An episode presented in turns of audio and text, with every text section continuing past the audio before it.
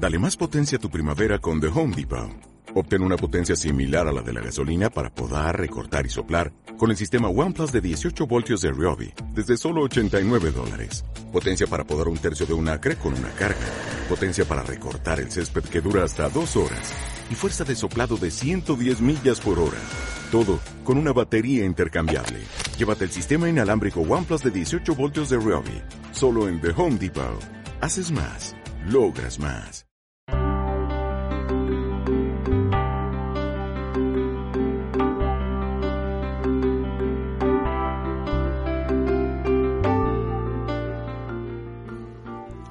Estamos en Psicología para Vivir.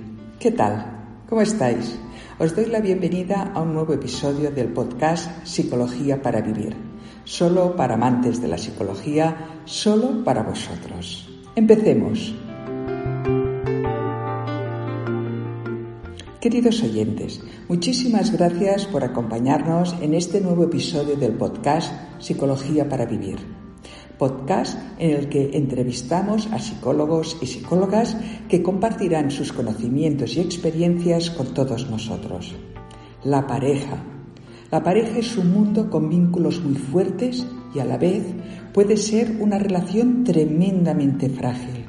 Un mundo privado en el que valores como la confianza, el compromiso, la responsabilidad, la honestidad, la generosidad, la admiración, la libertad, la empatía, la validación, la pasión o el amor pueden encontrar su máxima expresión. Y cuando no es así, emanarán sentimientos como el miedo, la tristeza, la resignación, la privación, el sufrimiento, la vulnerabilidad, el aburrimiento, la frustración, el desprecio, el aislamiento o el egoísmo. Los conflictos en la pareja pivotan sobre aspectos como la intimidad, las expectativas, el compromiso, la dominancia, el apego, la comunicación y la resolución de conflictos.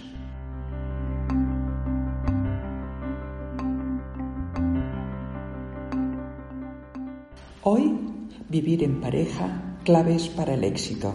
Nuestro invitado de hoy, Perafón Cabré, es psicólogo director del Instituto de Estudios de la Sexualidad y de la Pareja en Barcelona, director del Máster de Sexología Clínica y Terapia de Pareja de la Universidad de Girona, colaborador habitual en medios de comunicación.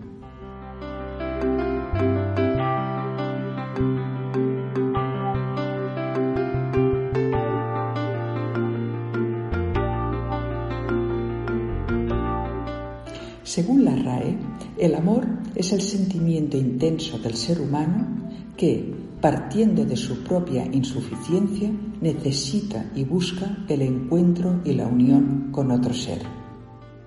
Según la misma RAE, el amor es el sentimiento hacia otra persona que naturalmente nos atrae y que, procurando reciprocidad en el deseo de unión, nos completa, alegra y da energía para convivir, comunicarnos y crear.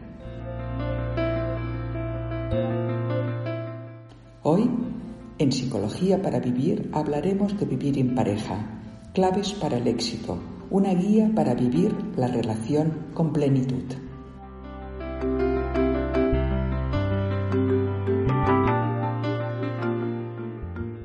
¿Alguna vez te has preguntado para qué estamos juntos? ¿Realmente quiero a mi pareja? ¿Soy feliz con mi pareja? ¿Qué pasaría si hoy mi pareja me dejara? Los criterios con los que se forman las parejas han ido evolucionando a lo largo de los siglos. Actualmente, las relaciones de pareja se identifican en general sobre la base de la atracción, el amor y la intimidad. Cuando se construye una pareja, cada miembro persigue unos objetivos implícitos o explícitos que quiere obtener de la relación. Objetivos que se han de conjugar con los del otro para que la pareja pueda funcionar. Cuando no es así, surgen los problemas. Se supone que el objetivo implícito es hacer la vida más feliz y plena al otro y recibir un trato similar. En este sentido, se intercambian conductas y se comparten bienes, algunos de ellos de forma exclusiva o no. Por ejemplo, el cuerpo, los bienes económicos, la paternidad-maternidad, las conductas de apego, que serían pues el apoyo mutuo, la protección ante amenazas externas, las relaciones con la familia extensa, el ocio. Para cada pareja, la flexibilidad puede variar. La pareja no deja de ser una relación de poder donde cada uno querrá influir cuando se hayan de tomar decisiones que pueden cambiar en el tiempo y dependiendo del tema. Cuando no hay una sensación de equilibrio en el reparto del poder, surgen los conflictos, dominancia, sumisión, desequilibrio. Tener resuelta de forma satisfactoria para ambos miembros la toma de decisiones contribuye a la estabilidad de la pareja.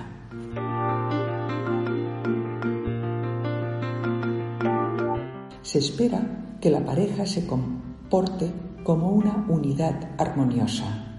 Para ello, ha de darse una comunicación asertiva desde el respeto y la empatía, que permita reconocer y validar las necesidades de cada miembro.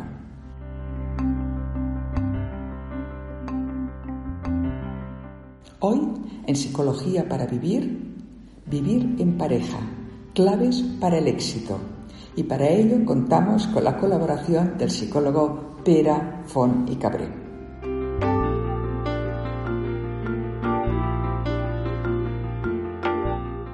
Pera, ¿qué te llevó a interesarte por esta temática de la pareja? En realidad yo vengo de trabajar en el mundo de la sexualidad. Entonces, el mundo de la sexualidad está cerquita del, del mundo de la pareja.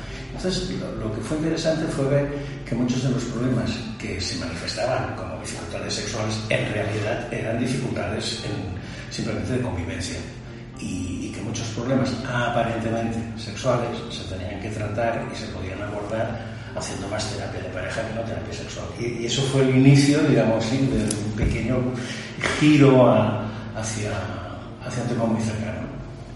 ¿Qué lo convierte en un tema de actualidad? Bueno, un tema de actualidad lo convierte en 100.000 divorcios al año, para, para empezar. Es, eso hace que sea un tema muy, muy actual. No conozco a nadie que pueda decir que no conoce a ninguna pareja que no haya pasado por una experiencia de separación, es igual si es divorcio, igual si ha habido boda, no ha habido boda, si, si ha habido una convivencia simple. En este momento, fíjate que las estadísticas nos dicen que de todas las parejas que se van a ir a vivir juntas en cualquiera de sus variaciones a lo largo de este año, eh, dentro de cinco años, la mitad de esas parejas ya no existirán. Entonces, puede salir alguien que me diga, bueno, sí, pero esto es muy pesimista. El optimista diría, queda en el otro 50%. Dice, bueno, volvemos a hablar del tema dentro de 10 años en lugar de 5. Dentro de 10 años, de, de ese 50% que se ha sobrevivido, como mínimo un 20% más ha caído y nos queda un 30%. Y entonces alguien puede decir, bueno, hay un 30% de supervivientes. Sí, pero tenemos que preguntarles cuántos de ellos son felices.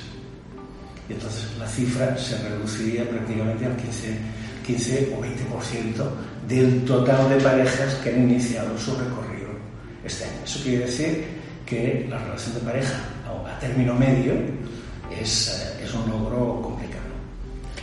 Entonces entiendo que eh, casi estamos condenados a romper nuestra relación o a que la relación acabe mal. Digamos que eso va a formar parte de una cierta cotidianeidad. Si, si miramos un poco hacia adelante y, y, vemos cómo va evolucionando la pareja en la sociedad en la, en la que vivimos, probablemente, probablemente, la mayoría de jóvenes que ahora puedan tener alrededor de los 24 o 25 años, a lo largo de su vida van a experimentar como mínimo una separación compleja, difícil, dolorosa, como mínimo una.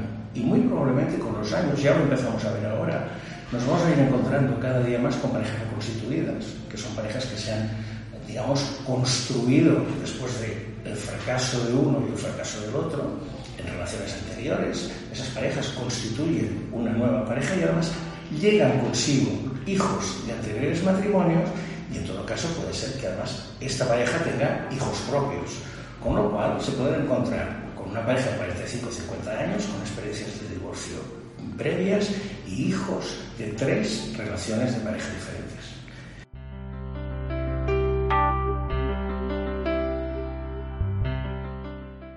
Claves para tener éxito en una relación de pareja? ¿Cuáles son? Hay, hay claves para tener éxito. La, la, primera es, parece, parece un poco tonta, pero la, la primera es creérselo. Es decir, hay, hay muchas parejas que después cuando hablamos con ellas nos damos cuenta de que tienen poca fe en sus posibilidades de, de llegar al final de trayecto juntos. Es decir, no, cuando digo final de trayecto, quiere decir al final de la vida. Eh, una pareja de 30 años que realmente duda que en el mundo en el que vivimos ellos sean capaces de hacer el mismo recorrido que uh, hacían sus abuelos. Te, te cuento una anécdota. Uh, yo dirijo un curso de terapia de pareja con, con, psicólogos y el primer día de clase les hago una pregunta. Tienen veintipocos años. Les hago una pregunta. ¿Cuántos de vosotros tenéis en este momento una relación de pareja más o menos estable, que no sea un ligue de última hora? Entre un poco más de la mitad de la, de la, de la clase levantan la mano. La, la, segunda pregunta que les hago es, ¿cuántos de vosotros os veis viviendo el resto de vuestra vida con la pareja de la que estáis hablando ahora? Les cambia la cara. En, algún caso, medio broma, casi que les roza el pánico. La expresión es decir, los próximos 60 años como mínimo de mi vida los voy a pasar con la misma persona. Y después le remato la jugada y ahí nos reímos todos mucho y les pregunto, ¿cuántos de vosotros os veis viviendo con la misma persona el resto de vuestra vida, siendo fieles? Y entonces ahí ya acabamos todos riendo porque hay un poco la sensación de que casi a, la mayoría de, gente joven que, tenemos en estos cursos les cuesta mucho ver el resto de vida sí que pueden vivir con una persona pero no volver a tener sexo nunca más de la vida con nadie más que no sea su pareja les genera una cierta ansiedad. Bien, entonces entiendo que la primera clave es creérselo. La primera es creérselo. Muy bien. ¿Hay alguna segunda clave? Hay, hay varias. La segunda es trabajarlo. Es decir, la, la pareja, hacemos un símil muy tonto, eh, es como un jardín. Tú, un momento determinado de tu vida, planteas si quieres un jardín o no. Pues una decisión, es una decisión complicada. Si quieres jardín, eso requiere trabajo. Tienes que estar por el jardín, tienes que regar, tienes que podar, tienes que vigilar no sé qué, tienes que cuidar no sé cuántos. Bueno, la relación de pareja es lo mismo. Entonces, aunque mucha gente no le guste la idea, la relación de pareja es un trabajo. No porque tengas obligaciones, sino porque tienes responsabilidades. Y esas responsabilidades son las que hacen que tú tengas que cuidar de una serie de aspectos de tu relación de manera relativamente constante. Con lo cual, si tú no tienes una mentalidad de trabajar para la relación de pareja, mmm, probablemente las cosas no vayan a funcionar. Entonces, entenderemos que la primera clave es querérselo sí. y la segunda clave es, clave es trabajárselo. Sí. ¿Hay alguna tercera clave? Tener intereses comunes, tener habilidades que si no se tienen de entrada se pueden, se pueden aprender. Por ejemplo, habilidades comunicativas. Es decir, no sé, si uno no está especialmente predispuesto a escuchar y, y eso complica la, la, la, comunicación, digamos, en el día a día, bueno, son, son, son cosas que se pueden aprender. Es relativamente fácil, ¿no? Hay cosas que son más difíciles de aprender. Por ejemplo, la, la empatía, la capacidad de uno de ponerse, digamos, en el lugar del otro y intentar comprender los malestares que se pueden producir en el día a día. Por ejemplo, en, terapia de pareja a veces le preguntamos a una parte de, la pareja, le podríamos preguntar, ¿por qué te sientes mal? Y a veces no lo hacemos, le preguntamos a la pareja, ¿por qué crees que tu pareja se siente mal? Entonces lo que estamos es forzando la empatía, es decir, ponte tú en lugar de tu pareja e intenta pensar, ¿por qué esta situación le afecta tanto en, en este momento? ¿no? La, la, empatía es una, es una condición absolutamente fundamental. Entonces diríamos que eh, hay ciertas competencias que se pueden entrenar, que pueden mejorar las habilidades especialmente comunicativas dentro de la pareja, pero que han de haber unas afinidades comunes. Sí, han de haber intereses comunes. Los intereses comunes ayudan mucho. El interés no, no quiere decir necesariamente que los dos somos fan, fans del cine o fans del teatro. Que si a uno le puede gustar mucho el cine, al otro le puede gustar mucho el teatro, y después negocian y equilibran. Pero hay algo que les une, salir, les gusta la cultura, les interesa no sé qué. E, eso es algo absolutamente importante. Hay otro aspecto que es muy importante y lo vemos continuamente, es, es motivo de queja y es, es motivo de insatisfacción, es cómo se reparte el tiempo de convivencia. ¿no? Y entonces a veces, digamos que estamos en un mundo que a veces tenemos horarios laborales demasiado extensos, después pueden haber partes de la pareja que tienen intereses propios y dedican quizá a veces demasiado tiempo a esos intereses propios, o que después cuando aparecen los hijos y la pareja se convierte en familia, desaparece prácticamente el tiempo de pareja. Entonces, lo que suele pasar es que necesitamos reequilibrar esos espacios, es decir, que tú tengas tiempo para ti, es absolutamente necesario, es lógico que tú tengas un trabajo que ayuda al mantenimiento económico de la familia, pero también es lógico que el papel de padre o madre no se te coma todo el tiempo disponible. Ha de haber un momento en que los niños tienen que desaparecer y papá y mamá tienen que tener un rato para ellos y moverse en pareja. Y, eso a veces es curioso porque en el mundo que tenemos, en que a veces uno tiene la sensación de que, tenemos, de que protegemos demasiado a los hijos, a veces hago y digo, tengo que sacarme el permiso de armas y sacar una pistola a mitad de la sesión y decir, ustedes van a llamar a un canguro el sábado por la tarde, sí o sí, o a la abuela, o van a llevar a su niño a un centro para que juegue con otros niños. Pero ustedes necesitan su tiempo, porque si ustedes no tienen su tiempo de pareja, lo van a recuperar cuando tengan 60 años y sus hijos sean mayores y marchen de casa. Y entonces ya no se acordarán.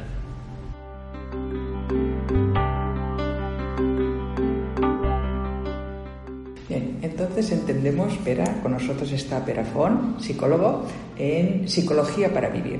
Eh, nos estabas dando una serie de claves.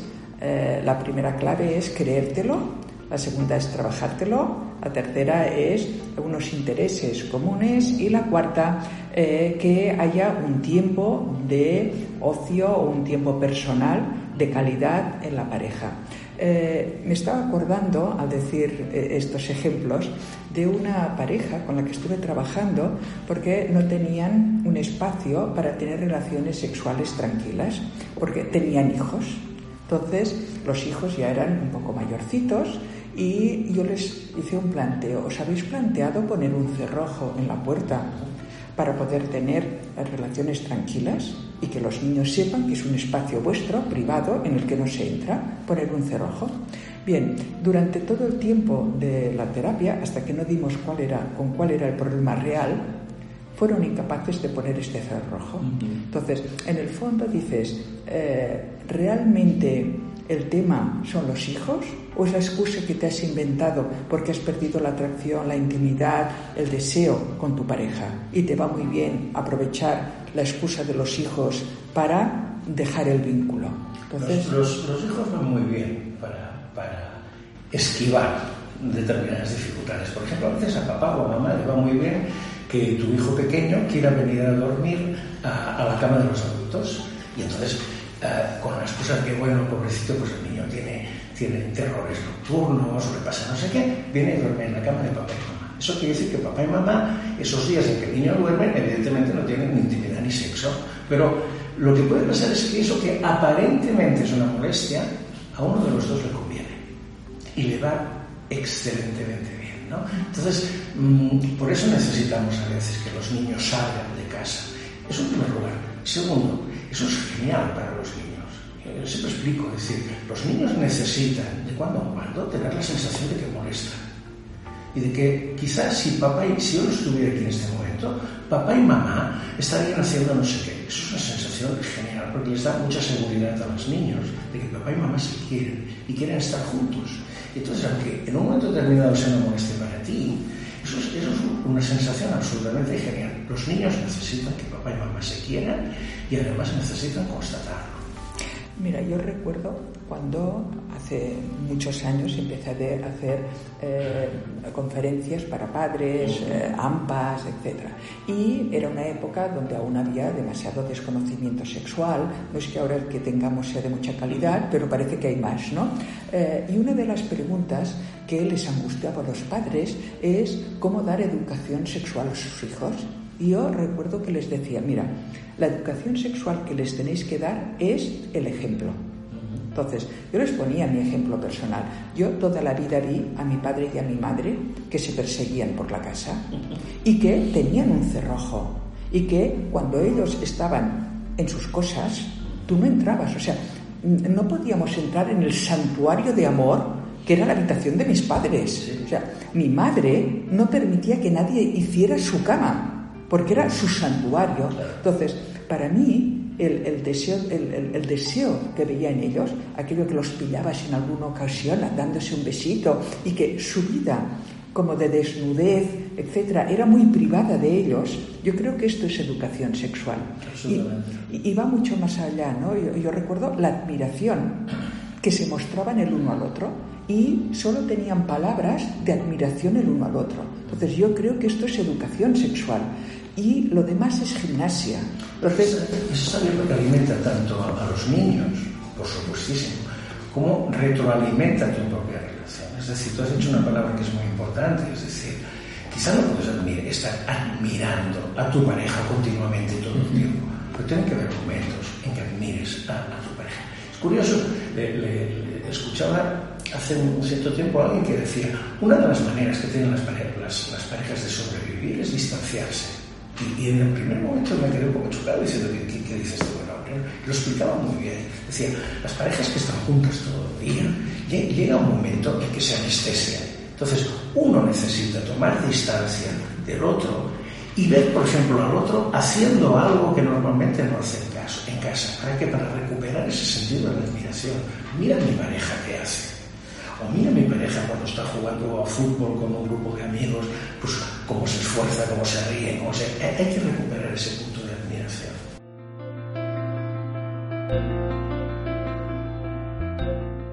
Estamos en Psicología para Vivir y nos acompaña Perafón, psicólogo, y estamos hablando del tema de pareja. Espero que estés súper encantado con lo que estás escuchando, que te sea útil y vamos a seguir profundizando. Eh, Pera, ¿existe un modelo ideal de pareja? No, no, deberíamos que los, estudios seguramente habrán estudiosos que sacarán estadísticas estupendas, etcétera, etcétera. Yo sigo creyendo con la idea de que cada caso es un mundo, cada pareja es un mundo y cada pareja se construye a medida. Es decir, sí que a veces por ejemplo, parejas que funcionan mal. Les digo buscar en vuestro entorno parejas que funcionen bien, o que vosotros os parezca que funcionen bien, y automáticamente empezar a copiar. Es que es que hace, los que un día semana salen a cenar, vosotros también. Es que resulta que de cuando en cuando hacen no sé qué, pues vosotros también. Es decir, copiar lo bueno y ir intentando replicar aquello que quizá a los demás les funcione, a ver si a vosotros también os funciona. Pero os funcione o no os funcione, será porque le deis un toque personal no porque hagáis una réplica exacta. Es que los demás han ido al cine y han ido a ver tal película. Nosotros vamos a ir a ver también la misma película. Mm, no era la idea. La idea, los demás salen, vosotros salir. No os paséis todo el día en casa, tomaros un café por el camino, mm, en lugar de volver en transporte público, volver caminando y así tenéis un rato para charlar. ¿sabes que funciona muy bien eh, para las relaciones de pareja? Imitar a los novios de los años 50 tenían, esencialmente lo que tenían era tiempo y pocos recursos personales. Entonces, con un café se pasaban una hora y media en una terraza charlando de sus cosas. Eso es absolutamente genial. Que decir, funcionan muy bien las relaciones de pareja cuando tienen recursos, digamos, de alguna manera pobres. No necesitas vestir la relación con grandes viajes, con grandes cenas. Eso no es lo importante, para nada. Bien, eh, tú sabes que yo en, en un momento dado eh, construí como una teoría sobre eh, llamada la, teoría de los constructos de la pareja, pareja ideal. ¿no? Y sigo apostando por este tema de que cada uno de nosotros eh, tenemos en nuestro imaginario una pareja ideal. Y esto puede ser bueno, pero también tiene sus dificultades. Es decir, es bueno porque nos puede inspirar a decir, esta es la pareja que yo querría construir, esta es la pareja que a mí me gustaría ser para mi pareja, pero también a veces puede ser una comparación que no sea nada realista y que en el fondo estés buscando en tu pareja todos aquellos avances, todo aquel crecimiento, todo aquello que tú no tienes y que de alguna manera estás esperando que tu pareja pueda llenar este vacío. Eh, en, esta, en estos estudios que hice con más de 2.000 alumnos, una de las cosas que salió es que en el fondo la pareja ideal es mi yo ideal. Y eh, por eso muchas veces cuando vienen a consulta algunas personas y me dicen, es que yo tengo problemas de pareja, ¿es necesario que venga mi pareja? Y yo les digo, no, es que para nada, porque probablemente tu problema de pareja no es el mismo del problema de pareja que tiene tu pareja contigo. Es decir, cada uno de vosotros tenéis vuestro problema de pareja. Si tú eres consciente y te das cuenta que tienes un problema de pareja, ven y hablaremos de ti. Y hablaremos de qué identificaciones, de qué faltas, de qué expectativas, de qué ilusiones, de qué eh, modelo partes tú. Porque no tiene nada que ver con el modelo de tu pareja, ¿no? Eh, yo creo que cuando tú te enamoras o te fijas de alguien, es alguien muy distinto a ti. Y curiosamente lo que nos enamora, que es esta diferencia, después se acaba convirtiendo en el problema. Es decir, eh, voy a reconvertirte en lo que yo he imaginado que tú deberías ser.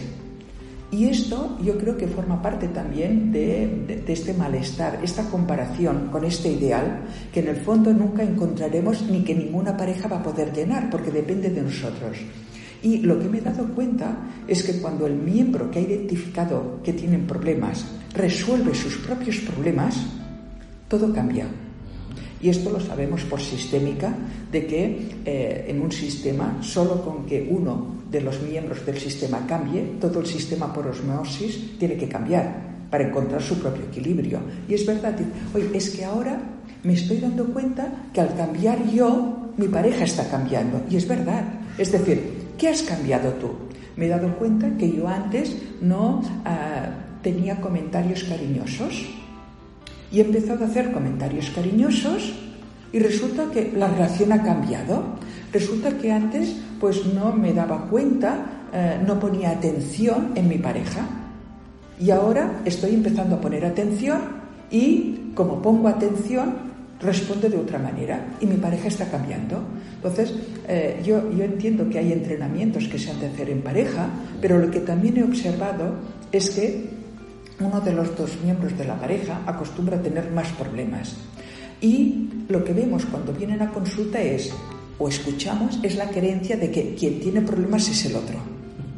Y dices, bueno, no te digo que no, pero primero vamos a hablar de los tuyos y vamos a ver qué pasa aquí, ¿no? Entonces, eh, es un campo que me consta que a los dos nos apasiona, el mundo de la pareja, porque es todo mundo y hay mucho que hablar. Eh, para ti, Pera, las parejas sanas, felices, duraderas, ¿son las que tienen pocas crisis? No, son las que, las que saben resolver las crisis, no, no las que. A mí me asusta mucho cuando viene una pareja consulta y me dice, nosotros no discutimos casi nunca.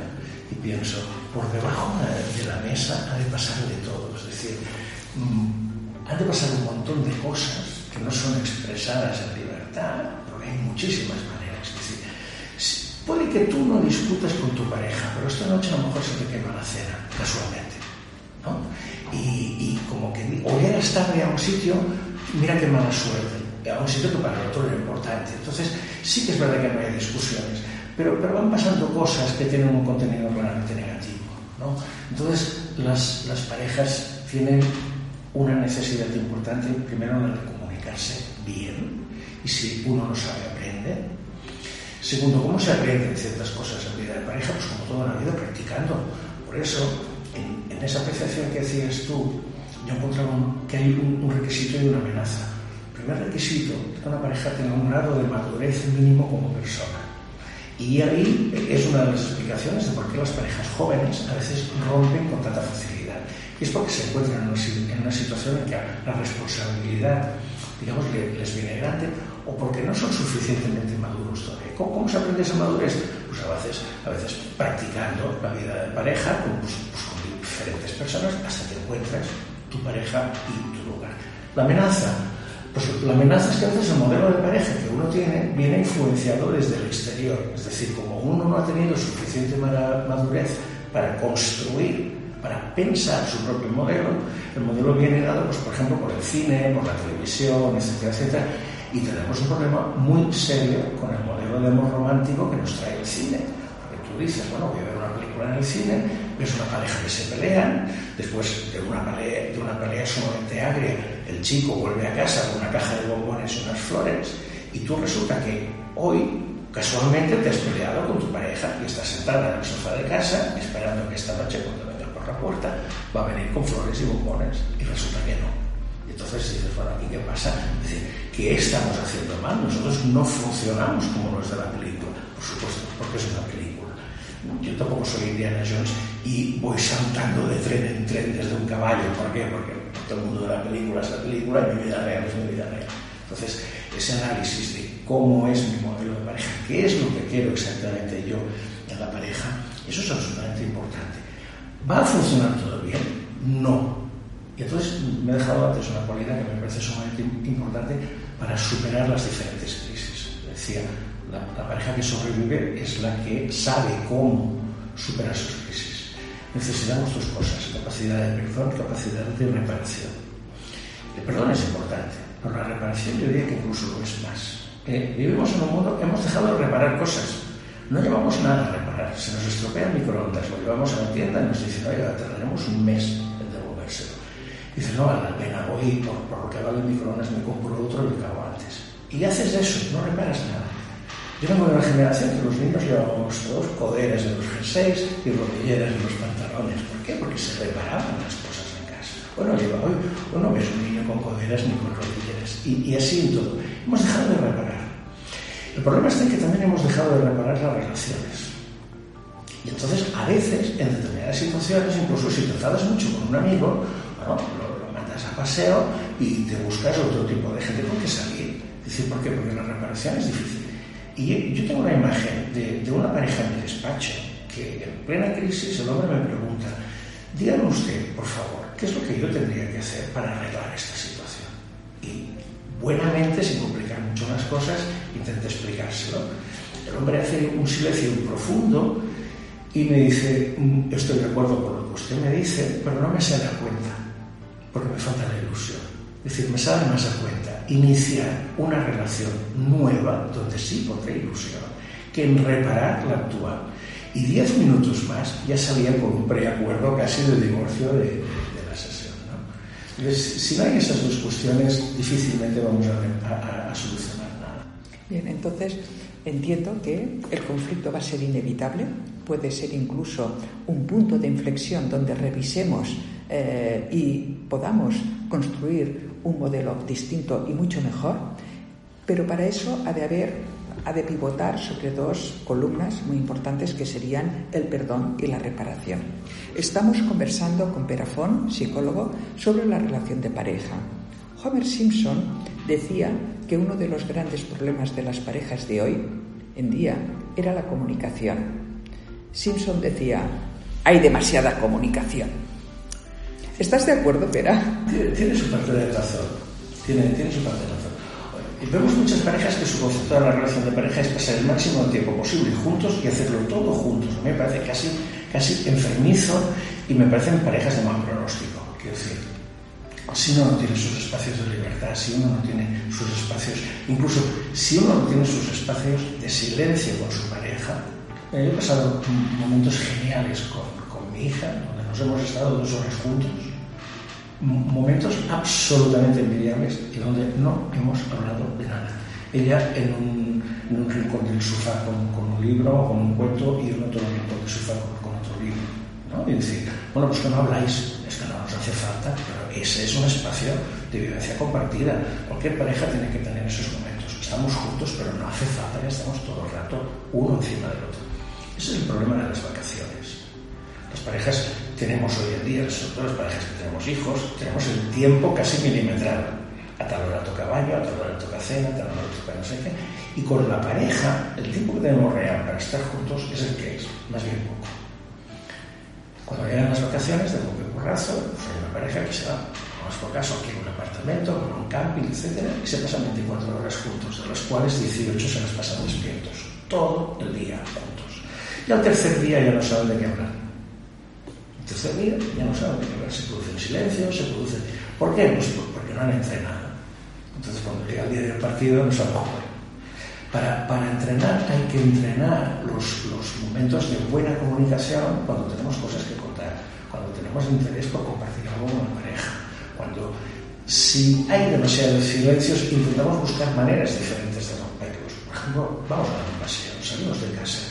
Ah, por ejemplo, muchas parejas son les quedarse en casa si tienen que hablar de determinados temas. Ir a un, tomarnos un café en un sitio público y allí estés rato charlando. ¿Por qué? Porque a nadie le gusta estar en un sitio público en silencio.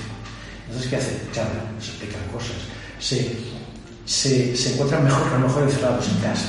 Pero eh, el tema es que han de aprender a buscar una cierta comunicación mínima, pero también un tiempo de no comunicación. Ahora no es este tiempo, ahora necesito este tiempo para mí.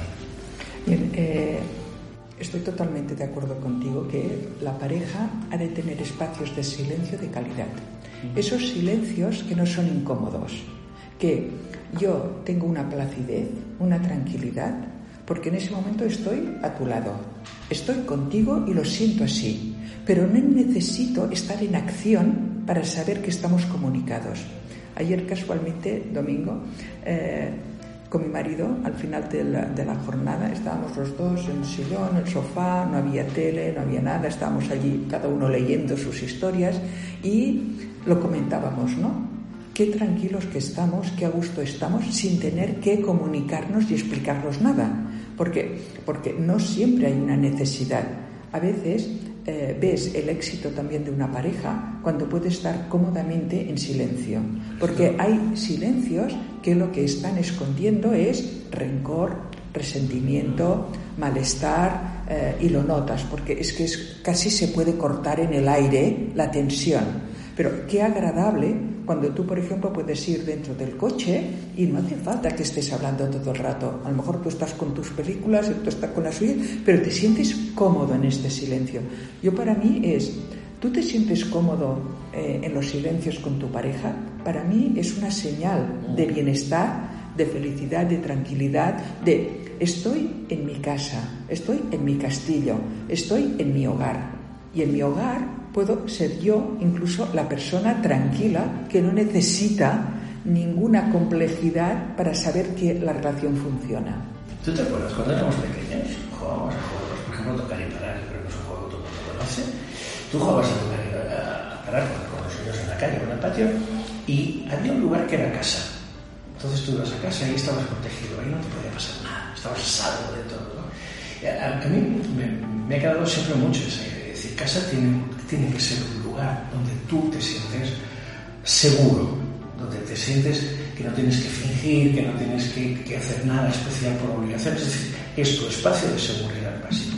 Cuando tú describes esa situación, dices, estoy con mi pareja en silencio, estamos a más de gusto, uno lee, el otro mira a la tele o hace lo que sea, pero los dos estamos juntos, no tenemos la sensación de que estamos solo con otra persona al lado, sino que estamos juntos, pero que cada uno hace lo que hace eso, eso es un, un, nivel alto de seguridad y requiere, lógicamente, de, de unos mínimos muy trabajados. Eh, espera, ¿dónde está el límite en el que una pareja se rompe inevitablemente? Hay quien ha estudiado eso. Hay, hay un, psicólogo uh, estadounidense, se llama Goldman, que se hizo conocido precisamente estudiando él, él dice, los, los llama los cuatro jinetes de la Dice, cuando aparecen los cuatro jinetes del apocalipsis en tu casa, tienes todos los números de que se produzca un divorcio, todos. Y hace una cosa muy curiosa. Él graba a las parejas dice, mira, os sentáis delante de la cámara de vídeo y habláis durante 15 minutos de un problema que vosotros queráis. ¿Dónde vais a ir de vacaciones? Y los tiene 15 minutos hablando, los graba, analiza la cinta y él te predice con un 80% de fiabilidad si esa pareja a los 5 años van a estar juntos o no. Es absolutamente fascinante. Dices, ¿Hay capacidad de predecir eso? Sí, porque los estilos comunicativos chivan lo que va mal. Por ejemplo, se aparece la crítica. La crítica es un peligro importante, pero la crítica no es la crítica a una cosa que tú has hecho, la crítica es a ti. Es decir, no es que, mm, cariño, hoy te ha salido la cena salada, eso tiene menos importancia. La crítica es, que tú no sabes cocinar, es que tú siempre cocinas salados, que tú no sé qué, no sé cuántos crítica es a la persona. Esa crítica es absolutamente destructiva. La segunda es la actitud defensiva. Es decir, como tú te temes la crítica por parte del otro, ya cada conversación que empieza, tú ya estás a la defensiva. Oh, es que yo, es que mira, es que tú tienes que tener en cuenta, es que no ha sido culpa mía, es que. Entonces, si la conversación funciona por ahí, mal vamos y, tenemos que aplicar, evidentemente, antídotos. ¿no?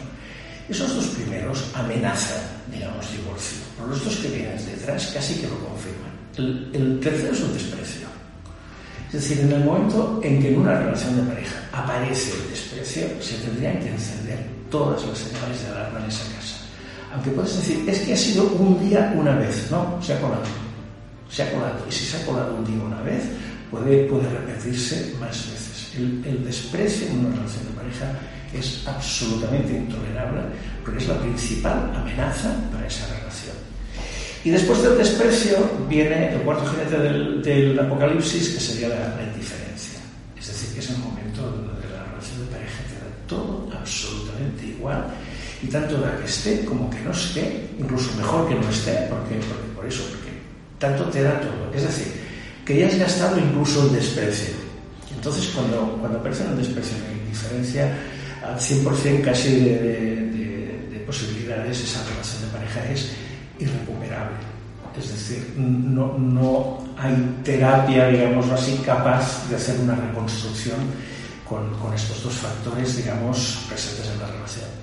Queridos oyentes de Psicología para Vivir, Perafón nos acaba, hablar de, acaba de hablar de los cuatro jinetes del apocalipsis que hemos de tener en cuenta. El primero es la crítica al ser, el segundo son actitudes defensivas, el tercero sería el desprecio y el cuarto la indiferencia. Si tú ves asomar la cabeza de estos cuatro jinetes, pon en barbecho, pon en cuestionamiento, ponte a trabajar en esta relación si quieres que no termine. Tienes que ir a urgencias. Pero a la UCI directamente.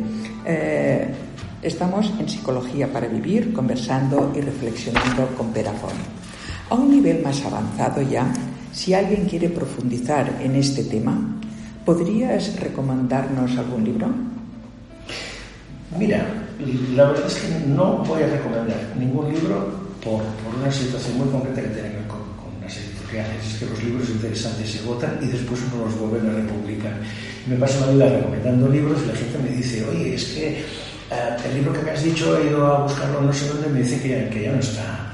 Entonces no voy a hacer eso, voy a hacer un, voy a hacer un, voy a explicar una anécdota muy corta y hacer una propuesta también muy corta. Estoy en, en, en un programa de televisión hace años y, y, y, propongo, mira, ahora cuando vengan los anuncios, las personas que estáis en casa, coges el teléfono, llamáis a vuestra pareja y simplemente le preguntáis, mira, acabo de pensar en ti, ¿cómo, cómo llevas el día? Hacer eso, solamente eso. Y fue muy divertido, entonces hay un momento de descanso y una de las personas que está trabajando en el programa me dice, oye, esa idea es muy buena y de verdad me ha gustado mucho. Y yo le contesto, ¿pero tú has llamado o no has llamado? Y me dice, no. Pues entonces la idea no es buena si tú no la pones en práctica. Y me digo, me quedo aquí y llamas. Entonces, ¿qué efecto tenía eso? Enviar un mensaje a otra persona, decir, mira, me acabo de acordar de ti, me preocupo por ti, eres importante para mí. Y la otra persona, si es una cosa virtual, se va a llevar la sorpresa del día. Esa es. En lugar del tiempo que vas a dedicar al libro, os voy a recomendar dos cosas. Coges un lápiz, un lápiz y un papel, os sentáis con café, con refrescos y tal, y dividís la hoja de papel de arriba abajo. Y en un lado ponéis aquellos puntos que como pareja son puntos fuertes vuestros. Los queremos. Bueno, eso es un gran punto fuerte. Otros, otros, el otro lado ponéis los puntos débiles. Por ejemplo, a veces discutimos demasiado, bueno, está, está bien. Entonces, entre los dos, intentar dedicar tiempo a construir aquello en lo que sois buenos y aquello en lo que eh, podéis mejorar. La única condición es que todo lo que parezca, todo lo que se ponga en el papel, tenéis que estar los dos de acuerdo. Es decir, si uno de los dos no está de acuerdo, no se pone.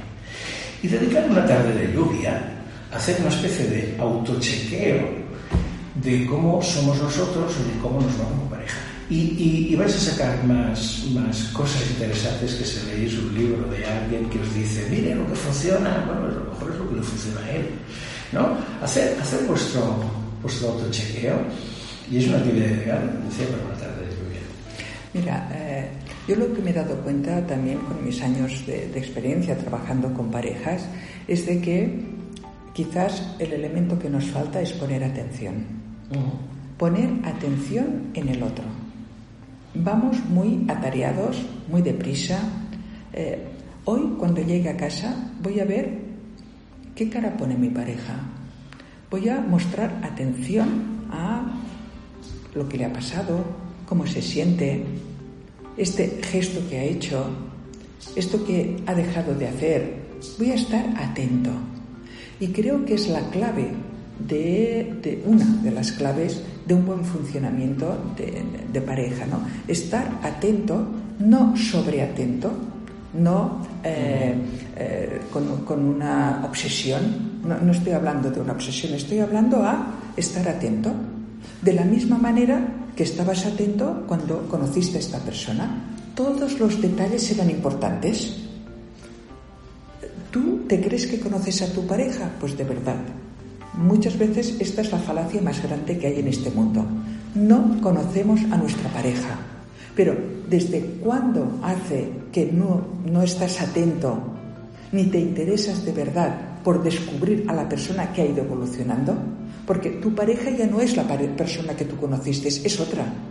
Entonces, estate atento a los pequeños síntomas, a los pequeños cambios, a las nuevas ilusiones, a los nuevos intereses de tu pareja.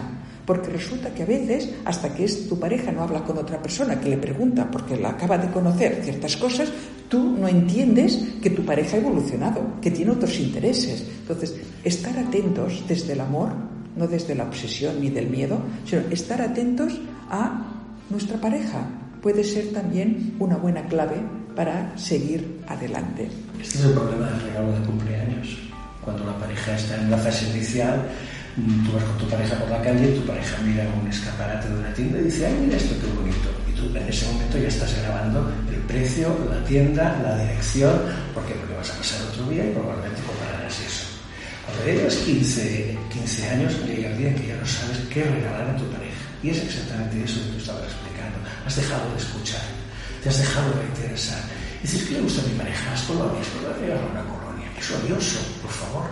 Bueno, no es que te un fortuna realmente lo, aciertes, pero no es el tema. El tema es que has dejado de escuchar y te has quedado con una idea de que a tu pareja se le regalan colonias y a lo mejor hace cinco años que lo que quieres que le regales, no sé, una salida íntima, cenar en no sé dónde, o que, ¿sabes? A, veces hacemos una actividad, a veces que les decimos a una parte de la pareja que prepare un sábado, pongamos por caso, de regalo para su pareja. Y organizas tú, tu pareja solo tiene que hacer es venir, nada más, tú organizas. Entonces una de las cosas que me doy cuenta es que a veces algunas parejas las pongo, algunas personas las pongo en conflicto, porque me dicen, es que no sé dónde llevar a comer a mi pareja. No sé dónde le gustaría ir a comer. Es decir, tenemos un problema, evidentemente, si después de 15 años de matrimonio tú no sabes si a tu pareja le gustaría ir a un japonés, a un mexicano o a comer no sé dónde, simplemente eso y queda más día por delante. Pues tenemos un problema serio. Y entonces la gente se puede decir, conozco un montón de cosas de mi pareja que doy por supuesto y ahora que tú me has planteado un problema no sé ni por dónde empezar. Pues eso, eso destapa que has dejado de prestar atención a, la persona con la que vives. Bien, quiero agradecer la presencia de Verafón y las claves que ha compartido aquí en Psicología para Vivir. Felicitaciones a todas aquellas personas que cada día construís una relación de pareja con sentido, en la que os sentís apoyados y sois fuente de energía para el otro. Con la idea que me gustaría finalizar este podcast es que no siempre el camino será fácil y tendrás dudas, no te lo quedes, comparte y ábrete a tu pareja. No dejes que lo no dicho se quede bajo la alfombra. Habla con tu pareja, pero sobre todo escúchala. Estate atento, atenta a los cambios, a, los, eh, a la comunicación no verbal de tu pareja. Escúchala para comprender sus emociones, para entender su punto de vista, para encontrar juntos la solución.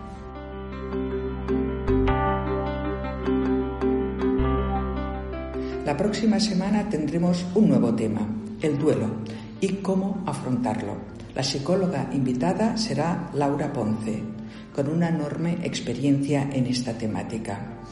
Amigos, amigas de este podcast, os deseo mucha suerte y si estáis en pareja que podáis disfrutarla plenamente. Y si aún no estáis en pareja o no queréis estar con pareja, también que disfrutéis muchísimo. Nos vemos en el próximo podcast.